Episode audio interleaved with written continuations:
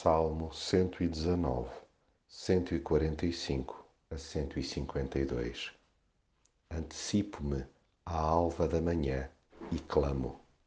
Aguardo com esperança as tuas palavras. Gosto de conversar com Deus, mesmo quando fico em silêncio tempos infindos no seu colo. Preciso de ficar ao pé dele, dar-me conta da sua companhia e sentir a batida do seu coração.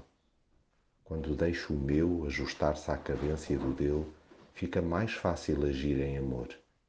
E não há nada quando eu mais queira na arrancada do dia do que viver sob a sua batuta. Mas como sou muito rebelde, tenho de lhe pedir recorrentemente que me ajude a travar o meu ego e a estender-lhe a passadeira.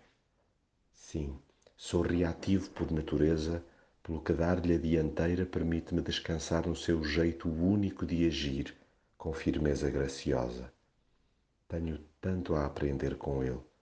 Ponho na sua promessa a minha esperança, ou seja, ando a beliscar-me insistentemente para jamais esquecer que a vida só ganha um sentido maravilhoso quando a ele me submeto.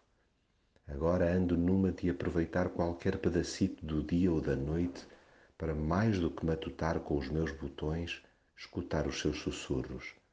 Tenho-me dado conta que a sua voz me sossega, sobretudo quando estou rodeado de gente que vai atrás de muitas coisas infames e se marimba para o que é espiritual.